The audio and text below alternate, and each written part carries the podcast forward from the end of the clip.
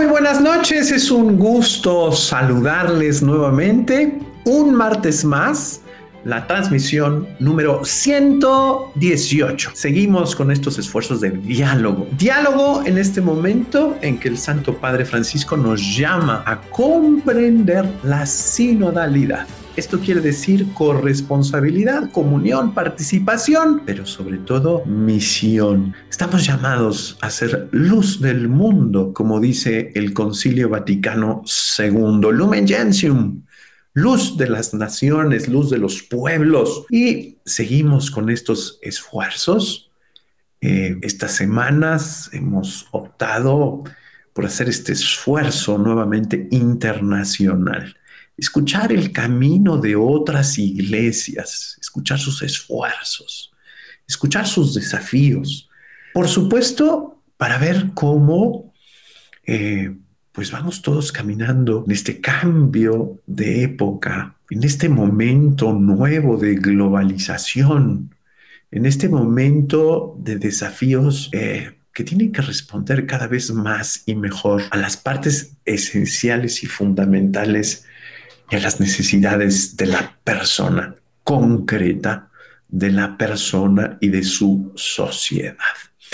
Eh, les saludamos a nombre de las instituciones que estamos promoviendo estos diálogos por la esperanza.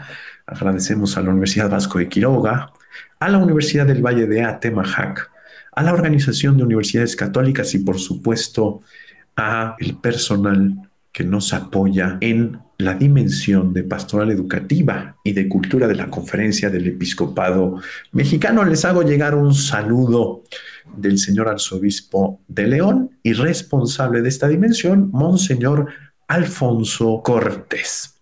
Esta noche escucharemos a un maestro, a un maestro que desde la iglesia trata, eh, genera esfuerzos muy interesantes por la educación del Perú, no solamente en los espacios católicos, sino también en los espacios públicos.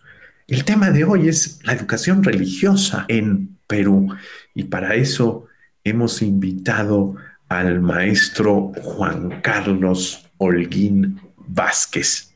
El maestro Juan Carlos se desempeña como coordinador de la pastoral educativa de la Oficina Nacional de Educación católica, la ONDEC, de la Conferencia Episcopal Peruana. Tiene un bachillerato en Sagrada Teología por la Facultad Pontificia y Civil de Lima y tiene estudios concluidos de maestría en Teología Dogmática Fundamental por la Universidad Pontificia de Comillas en Madrid, España. Es licenciado en Educación Religiosa por la Universidad Marcelino Champagnat y tiene una maestría en liderazgo y gestión en centros educativos por la Universidad Internacional de La Rioja. Ha cursado distintos diplomados en esta eh, universidad, entre ellos liderazgo y gestión, organización y marketing, comunicación e información. Yo tengo que decirles que uno de los grandes privilegios de poder estar sirviendo como secretario en esta dimensión es encontrarse gente tan buena, tan trabajadora, tan congruente. Eh, el maestro Juan Carlos, eh, pues es un hombre íntegro, es un maestro en toda la expresión eh, de la palabra y me da mucho gusto, mucho gusto poderlo recibir esta noche aquí en Diálogos por la Esperanza. Maestro Juan Carlos Holguín, bienvenido. Ustedes pensarán que es padre, no es esposo, eh, es un laico comprometido, muy entusiasta por el tema educativo. Y eh, bienvenido, maestro Juan Carlos. Muchísimas gracias, padre Eduardo. Gracias por la generosa reseña. Y encantado, ¿no? De poder compartir en este espíritu, en el marco de la sinodalidad, en el marco de lo que se hace en ONDEC. Eh, muchas gracias por la invitación, padre Eduardo. Encantado, maestro Juan Carlos. Maestro Juan Carlos, platíquenos de la educación en Perú. La educación en Perú, eh, hombre, tiene los rasgos latinoamericanos muy claros. Eh, me encanta siempre ir a estas, a estas reuniones del CELAM y demás, eh, porque siempre decimos, ah, caray, hay muchas similitudes, pero también hay diferencias. Platíquenos un poco, cuéntenos. Bien, eh, ciertamente que hay muchas similitudes, ¿no? Porque estamos en un ámbito latinoamericano, ¿no? De, de fraternidad y cada uno con su peculiaridad. Eh, hablar de, la educación de manera general, eh, lo, voy a enmarcar eh, dentro de, una perspectiva de esperanza, porque como dice el Papa, ¿no? Educar es, es, un, es un acto de esperanza. y más allá de un análisis político, frío, de números, ¿no? Dios va de por medio, ¿no? Dios va hablando a través de, estas, de estas cifras. Primero, lo que, lo que un poco el marco general de, la población, es, eh, en Perú habrá alrededor de 32 millones de, habitantes aproximadamente, que es la, cuarta parte de lo que hay ahí en, México. Y obviamente la, población escolar, eh, más o menos, son de 2 millones y pico de, escolares. ¿no? Hablamos, hablamos de la educación básica regular, que comprende lo que es inicial, nivel de primaria y de secundaria. Y la parte universitaria son como 800 mil aproximadamente, son datos de del 2020, ¿no? Y yo los estoy refiriendo ya que la pandemia ha cambiado todo este mapa, toda esta estadística ha cambiado, ha habido una deserción muy, muy grande. Pero, ¿Tienen un porcentaje de la deserción, maestro? Mm, más o menos, yo yo estaba manejando algunos, algunos datos de, la, de esta deserción. Eh, estamos hablando de una tasa de, una tasa de deserción del año pasado en diversos niveles, ¿no? de, en la parte urbana, un total del, del 30%. ¿No? Ah, caray en, de, en, la cuestión este, superior no universitaria, todo lo que son institutos, que aquí hay mucho en Perú, en el técnico productivo, eh, los que se dedican a, a, especialidades técnicas, ¿no? Es bajo como un 10%, en la educación básica especial un 4%, la educación básica alternativa un 12%, en secundaria un 203%. Ah, caray, es un dato elevado. Eh, no, perdón, perdón, perdón, perdón, un 34%, no, que muy corresponde bien, Sí, 203 estarían vacíos. son los, los alumnos que han desertado en secundaria a nivel nacional. mil, muy bien. Bueno, son datos interesantes. En primaria, un 49, o sea, un 49% de niños de primaria ha dejado, es bastante, son 215 mil estudiantes que han desertado. Bueno, tenemos ahí algunos números, dejemos los números, como usted bien decía, hagamos un discernimiento muy bueno, más, más, menos sociológicos, como bien lo decía. Sí, pero, pero yo, yo decía que, que, es esperanzador porque aunque ha habido esta deserción, eh, ciertamente que, que, se ha notado, el, el, Estado lanzó una plataforma de Aprendo en Casa para desde allí conectarse y con sus deficiencias, ¿no? Los chicos han estado queriendo conectarse y ha habido una gran, un gran deseo de los, los niños, de las familias, de querer mantenerse vinculados al tema educativo, ¿no? La familia juega un papel importante, o sea, se, ha, se han tomado, eh, se ha tocado con mano cosas fundamentales en el papel de la familia como primera, que tiene su primera tarea educadora, educativa con los niños, ¿no? y y aunque un poquito los padres han estado poco, es como decirlo, ¿no? Incómodos porque eh, tenían que afrontar un trabajo a distancia y tenían que ver a, los, a sus hijos que, que, estudien o que de alguna manera estén vinculados, aunque hayan dejado el colegio. Pero se ha tocado con mano esto. Entonces yo para mí es un, es un signo positivo, ¿no? Que, que, se, que se haya visto en medio de esta, de esta coyuntura tan, tan difícil de la pandemia, un, un momento de, de eh, bueno de, tomar conciencia de, la importancia de la familia. Muy bien, ustedes ya regresaron al aula, ¿verdad? Sí, ciertamente ha sido un paso, ¿cómo decirlo? Mm, eh, primero la, normativa eh, de volver de la pandemia en cuanto al trabajo a distancia, ciertamente que, que contribuye a que los chicos se hayan aislado un poco más, porque todo era virtual. y, entonces ahora volver al aula yo veo varios problemas allí en cuanto a lo que es la tolerancia, en el diálogo, la relación, el encuentro, ¿no?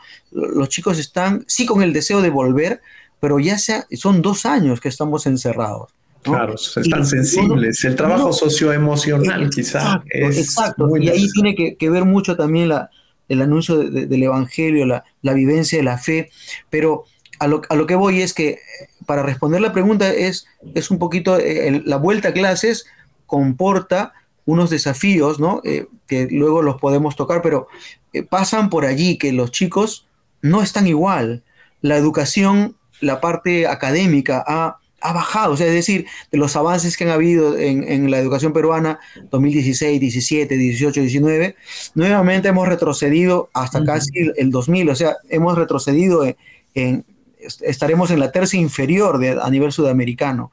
Y, ha contribuido esto, el abandono, este, la, presencialidad es mucho mejor que la virtualidad en cuanto a, la parte académica, a la parte eh, de, convivencia, de tolerancia, de valores, ¿no?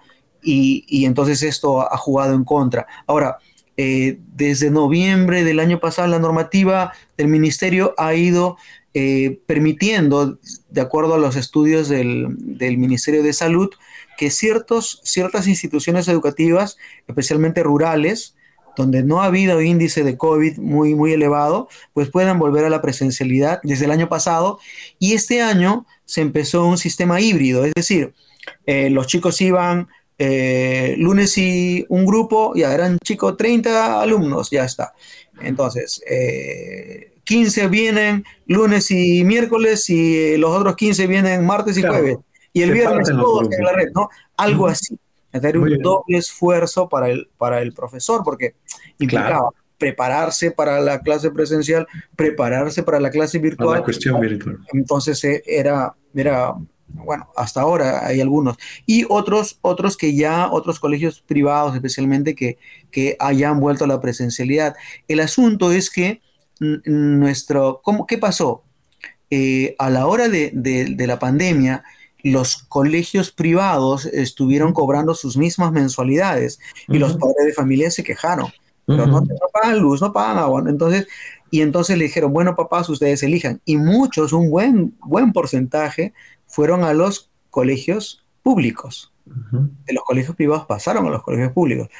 Y a la hora de volver nuevamente a la, presencialidad, entonces es una cantidad que no puede abarcar la, escuela pública, ¿no? Entonces, obviamente, nuevamente han tratado de volver a sus colegios privados. Eh, se da cuenta que es una, situación tan compleja, que pasa por políticas de Estado, por momento de salud, por momento emocional, por cuestiones pedagógicas, método. Es decir, hablar de esto no terminamos en una hora. Exactamente. Ciertamente es una situación muy complicada, pero que, que, se tiene que, que ir eh, enfrentando, ¿no? Digo, por eso, por eso que en el marco de la esperanza, en el marco de, del anuncio del Evangelio, ¿no? De darles a los chicos esa educación integral, se tiene que ir abordando poco a poco y salvando cada, cada una de estas, de estas dificultades. Bueno. Maestro Juan Carlos, permítame.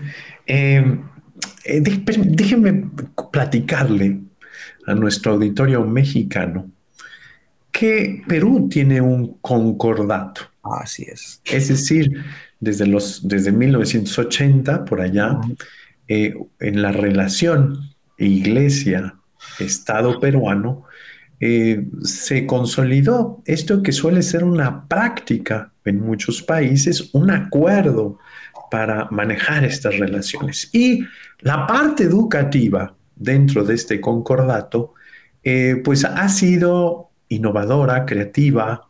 Eh, por lo tanto, en el Perú tenemos escuelas oficiales, escuelas eh, que se llaman concertadas, es decir, son oficiales a cargo de iniciativas particulares e incluso religiosas, o sea, congregaciones religiosas dicen yo llevo esa escuela pública y están las escuelas particulares, es decir, eh, tienen tres tipos. Cuando el maestro Juan Carlos me ha invitado a platicar con los maestros del Perú, eh, pues me doy cuenta que siempre tengo que decir, este, este maestro será de escuela pública, de escuela concertada o de escuela particular, porque son tres realidades muy distintas.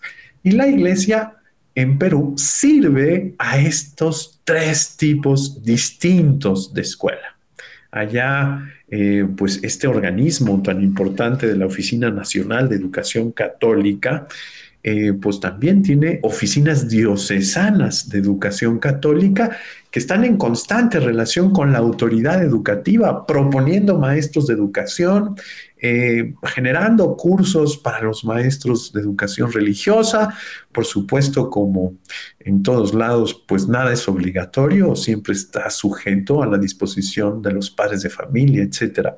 Eh, pero platíquenos un poco de esto, eh, platíquenos un poco de, pues, de esta relación tan, tan significativa y tan diferente para nosotros. Así es. Eh, bueno, como, como bien ha mencionado este, Padre Eduardo, eh, en 1980 estaba el presidente de facto, ¿no? Este, Morales Bermúdez, y se realizó un concordato, estaba este, Juan Pablo II, San Juan Pablo II, el, el, arzobispo era aquí Landazuri Ricketts, y se hizo se hizo un, convenio, ¿no? Que es pues este, propiamente como un tratado internacional, ¿no? En la cual el Estado peruano reconocía a la Iglesia Católica una precedencia en cuanto al, a, los aportes de la Iglesia, porque en muchos este, momentos históricos la Iglesia se desprendió de sus bienes para ayudar al Estado en diversas situaciones, ¿no? y, socorrerlo, tanto que en la actualidad la, la Iglesia Católica tiene una credibilidad bastante alta, ¿no? y, siempre eh, cuando la conferencia este, da algún tipo de, comunicado o, algo que, la iglesia interviene, pues tiene mucha influencia, tiene influencia en la sociedad peruana, ¿no? Eh, y entonces este, hay, hay, este, uh, hay, este convenio que no solamente es en el campo educativo, en, el, en la parte económica, administrativa, pero en el, lado de, la, de, la, vida educativa, los, los, este, la, estábamos organizados de la siguiente manera. Está como si fuera un ministerio de educación en el ámbito de educación religiosa, la ONDEC, en coordinación con el Ministerio de Educación, reciben las líneas a nivel nacional de, todo, de todos los lineamientos que desea la, el Minedo pero la, ONDEC da los lineamientos de cómo aplicar eso en el ámbito de la enseñanza religiosa. Entonces hay como 66 oficinas de, diocesanas de educación católica en las diferentes circunscripciones del Perú y tienen la prerrogativa de presentar, o sea, son ellos los que presentan. No se puede presentar un, un profesor de educación religiosa que no sea presentado por la ODEC. Así es, que esté acreditado de alguna u otra manera por la misma iglesia. Exactamente, la iglesia es la que acredita y presenta al profesor de educación religiosa y por tanto, y por tanto también ha de encargarse de su formación académica, su formación pastoral, su formación doctrinal y un poco el estilo de vida que, es lo, más complicado, ¿no? Porque entrar en el corazón es muy complicado. Pero, pero eh, ciertamente sí hay muchos avances al, respecto. Y como dice eh, bien, eh, es esta injerencia de, los obispos es en la escuela pública, en las plazas públicas, porque los colegios eh, privados tienen, aunque no van a la libre, sino que también tienen la norma del Ministerio de Educación, pero ellos son los que ven y velan por la formación y, y quienes enseñan religión en sus, en sus instituciones. ¿no? En cuanto a lo que es la, los colegios públicos, tienen eh, dos formas, como bien lo ha, lo ha descrito. Es un colegio, si su naturaleza es que es un Estado, es un colegio del Estado, pero bajo dos modalidades. Hay una comunidad religiosa, hay un párroco, hay una comunidad laica con algún interés ¿no? de tendencia cristiana o religiosa o católica, y toma eh, la administración del centro público. Entonces recibe, ellos reciben este, a, los, a los docentes, pero tienen alguna injerencia en presentar, uno o no, pero ciertamente tienen en cuenta lo que presenta la ODEC. Y a los colegios públicos que no tienen ningún tipo de, de injerencia religiosa, ni del parco, ni de nada. Y entran también los profesores propuestos por las ODEC para asumir la enseñanza de, educación religiosa, ¿no? Y son ellos los que van a tratar de llevar a cabo un plan pastoral, las actividades religiosas y la enseñanza de la educación religiosa. Permítame, permítame interrumpirlo, maestro Juan Carlos, porque, eh, ¿cómo decirlo? Eh, esta combinación eh, tan interesante, esta combinación tan, tan, tan compleja, pues nos hace, nos hace reflexionar, nos hace reflexionar a todos. Pero lo más importante, lo más importante es comprender que también las distintas zonas del Perú van recibiendo esto de manera distinta. Yo veo, por ejemplo, eh, que en la parte de la selva, por supuesto, esto se recibe mucho mejor. Eh, es decir, allá hay una pluralidad, los niños escuchan a unos, a otros, al pastor evangélico, al sacerdote católico, etc. Y eh, en la parte de la sierra, no. En la sierra hay resistencias, la gente es más eh, no sé, quizá hay que convencerlos con mucho mayor esfuerzo, ¿no? No sé, platíquenos un poco. Bien, a ver, tiene que ver con la idiosincrasia, la manera de, de pensar de cada, de cada lugar del Perú, aunque hay tres eh, decirlo, tres regiones bastante definidas, ¿no?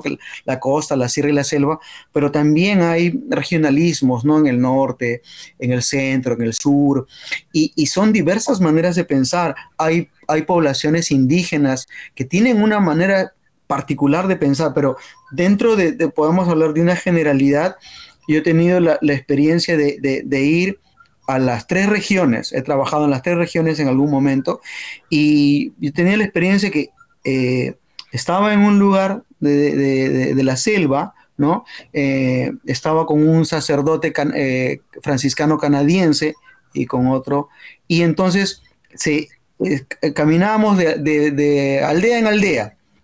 Y la experiencia que he tenido, estábamos enseñando la catequesis, ¿no? Y todos los niños de la selva venían, todos venían ahí.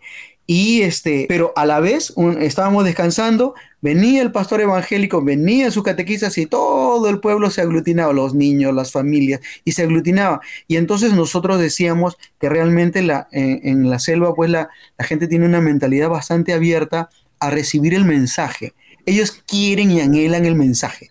Y quieren ver también como ¿no? Ese, eh, alguien que, viva eso que, predica, porque se, se, pegan, se juntan al profesor, ¿no? Se juntan al sacerdote. Eh, parece, parece un, como un cuento, ¿no? Y, y gente sí muy, muy... Eh, en la sierra, la, manera de, pensar, el habitante del Ande eh, es un poquito más reservado. Ah, toma tiempo en ganarse eh, su confianza, toma tiempo que, ellos descubran que, que, realmente eso que le estás ofreciendo es verdadero y son muy intuitivos, ¿no? muy reflexivos. Y Tienen verdaderos misioneros, ¿cierto? Es decir, están esperando el testimonio, no el exacto, Exacto, O sea, y, para, y como son gente, digo, reflexiva, porque su vida es bastante sencilla, ¿no? Se levantan, pues, este, muy temprano, a, mucho, a, regar sus tierras, a, dar de comer a los animales, a darlos de pastar, le dice, ¿no? Y la cuestión que, que su manera de ser, pues, es, es un poquito más, ¿cómo decirlo, no? Que implica mucho más tiempo, ¿no? Y entonces, para llegar a ellos, uno no puede ir una semanita y anunciarles algo, no. Hay que quedarse tiempo. Hay que estar con ellos, acompañarlos, hay que convencerlos. Vivir, hacer camino con ellos, es la sinodalidad precisamente. Maestro Juan Carlos, eh, tengo que hacerle una confesión a nuestro público. Estamos en una grabación el sábado por cuestiones personales. Yo tengo un trabajo el martes eh, a esta hora, pero le invitamos a que participe. El maestro Juan Carlos Holguín estará ahí y un servidor también atentos a sus comentarios. No dejen de hacerlo.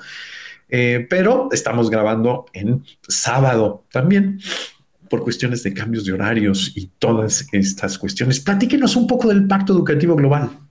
Ahí estamos. Bueno, Bueno, yo eh, lo que desearía compartir un, momento, hay un proyecto aquí en, Perú que se ha, um, cristalizado el año pasado, el 2021, que justamente está este, promocionado por el consorcio de centros educativos católicos, ¿ya? No son todos los colegios del Perú. ¿Por qué? Porque mm, realmente es una, como hemos conversado hace un momento, son diversas regiones, diversos contextos, diversas maneras de pensar. No se puede eh, poner como una receta mágica, se va a hacer así, o se va a hacer así, o se va a hacer de esa manera, sino que cada, cada uno en, el contexto que maneja y, y en la coyuntura que está atravesando, tiene que ir pensando. Entonces, el consorcio pues ha sacado un, folleto, un, libro, ¿no? Ha hecho una presentación de cómo ellos desean este, o proponen unas, unas líneas de acción del pacto educativo, ¿no? Así es. Entonces, van planteando lo que podrías hacerse qué metodologías poder hacer, por ejemplo, crear la aldea de la educación. Ya, ¿cómo vamos a hacer la estrategia? Vamos a formar equipos de acompañamiento en nuestros colegios, ¿no? Y vamos a ir creando una red de soporte, ¿no? Comunicándonos lo que vamos avanzando o nuestras dificultades o cómo lo asume, compartiendo este, experiencias exitosas y si no nos ha ido bien, pues animarnos porque no estamos solos en ese trabajo. ¿no? Porque a veces uno, uno piensa que está solo, pero no es así, ¿no? Eh, eh, y, así, y así por el estilo con cada una de, de, las áreas que ha pensado. Centralidad de la persona y cómo lo vamos a hacer. Ah, ya, vamos a desarrollar una, una programación para controlar este eh, el sentido eh, de la, parte humana, ¿no? El humanismo, este, vamos a ver la parte antropológica cómo se sienten, este, vamos a inculcar tales y tales valores, ¿no? Y vamos a hacer incidencia en tal o cual cosa, ¿no? Y entonces hay, hay varios puntos con alguna, alguna mm, estrategia, ¿no? Por ejemplo, como eh, ese, ese consorcio son de colegios privados, ellos hablan de darle una inversión, o sea, es decir, vamos a invertir dinero para, para que estas cosas se puedan poner en, en, como en infraestructuras, en mobiliarios, en programas, en capacitaciones, por ejemplo, ¿no? Porque uno, uno de los puntos que tiene este folleto es, dice, formarse para servir a los demás. Es decir, si yo no me formo como docente, como padre de familia, como agente de esta transformación del Pacto Educativo Global, pues obviamente no, no, voy a, no voy a estar a la altura, no voy a poder, ¿no? Y todo lo que nosotros sabemos sobre la cultura del encuentro, de la acogida, ¿no? Eh, cómo implicarse con los chicos en la educación, cómo entre todos somos compañeros de viaje. Básicamente es un folletito que quiere cristalizar algunos aspectos del pacto educativo. No todo, porque eh, ha sido como un inicio, ¿no? Ellos lo plantean como un, como el inicio de, acciones y luego seguramente se va, se va a evaluar este, ese trabajo. Eh, en cuanto a las otras circunscripciones, hay, eh, hay preparaciones, hay charlas, conferencias, talleres, porque justo al inicio del año, que nosotros empezamos nuestras labores en marzo, ¿no? las labores académicas de marzo, son de marzo a diciembre, entonces en, los meses previos, en, en febrero, en marzo, pues he, tenido ocasión de, poder dar capacitaciones a los docentes en las diferentes ODEC que también desean aplicar a su vez el pacto educativo que tiene que estar inserto en el currículo, porque si no hay esa vinculación, pues, pues el, pacto sería pues una cuestión de, palabras, ¿no? Y, quiere... Maestro Juan Carlos, permítame, ¿cómo le están haciendo para, para, hacer la conversión espiritual pastoral? El problema no es lo que hacemos, el problema es cómo nos vivimos. Ahí está. A ver, un, gran desafío que tenemos no es, no es solamente la cuestión de los contenidos doctrinales, no es solamente alcanzarle a los docentes, eh, por ejemplo, lo que se está haciendo en Ondegnos es le está dando apps para que entren y encuentren el Evangelio del día, la liturgia de las horas, los documentos de la iglesia, ¿no? Porque si, si, pensamos que con eso ya se vamos a arreglar en la vida cristiana, estamos en un error. ¿Por qué? Porque eh, yo puedo tener todos los instrumentos tecnológicos y me puedo olvidar de lo que dice Jesús, ¿no? vayan de dos en dos, no lleven ni túnica, ni alforja, ni sandalias, ¿no? Entonces, este, yo mm, puedo pensar que con toda esta estructura, ya hemos hablado de lo que dice el Minedu y de lo que quiere el Minedu, del, del, concordato, de los medios para, para, llevar a cabo el Pacto Educativo Global, excelente. Entonces, 20, somos los super evangelizadores y super profesores de educación religiosa, y no es así. porque, porque hay un, hay como que a veces un problema es, es que, que el profesor a veces no encuentra sentido, no encuentra claridad. Y, y, y, muchas veces su labor no es valorada. ¿no? En ese tiempo de pandemia se dio una normativa donde explícitamente no se hablaban de las competencias de educación religiosa. Dicen los directores, bueno, entonces como no hay tu competencia, anda, dale soporte socioemocional, andas aquí, andas allá como si fueran los... los, y, y, realmente, ¿no? Yo como, como, como profesor de educación, oye, momento, no lo dice precisamente, pero está implícito. Y nosotros somos eh, profesores que tenemos un área, un sentido, ¿no? Una misión, y yo lo voy a hacer, ¿no? Y me, y me quejo, sí, somos cristianos, pero tampoco no somos tontos, ¿no? Entonces, hay una normativa, tengo mi contrato, tengo la, plaza, y entonces no voy a hacer lo que me dice usted, recurro a una instancia superior, y, hemos, hemos tratado de ayudar también en ese sentido a cobrar sentido, a cobrar, a cobrar un valor a los docentes. ¿no? Maestro Juan Carlos, pasemos a las conclusiones, a los desafíos. Tenemos que ir aterrizando. Es muy interesante siempre escuchar experiencias de otros países, pero las esperanzas y los desafíos son los mismos. Cuéntenos. bueno, dentro de, esto, de estos desafíos, yo quería referirme un poco a, a lo que eh, se hizo una encuesta a nivel, a nivel nacional, nos ayudaron unos curriculistas, ¿no? Españoles, este, pero realmente es un análisis como de mm, cerca de 160 mil respuestas, ¿no? A nivel nacional. Es una buena muestra. Y ciertamente los resultados han sido muy positivos en cuanto a lo, al, al, compromiso que tienen los docentes. Ciertamente que faltan muchas cosas, pero tienen el deseo de, no sé cómo explicarme, de repente no tienen todos los instrumentos, de repente no tienen la conectividad, no tienen toda la instrucción, pero muchos, un buen porcentaje, tienen el deseo de trabajar para la iglesia. ¿no? Tienen el sentido de ser misioneros, ¿no? Tienen el sentido de, ver eh, eh, de una manera positiva todo esto que está ocurriendo y que pueden contribuir a que todo esto que parece negativo sea una oportunidad para, para socorrer la, educación de, modo integral, ¿no?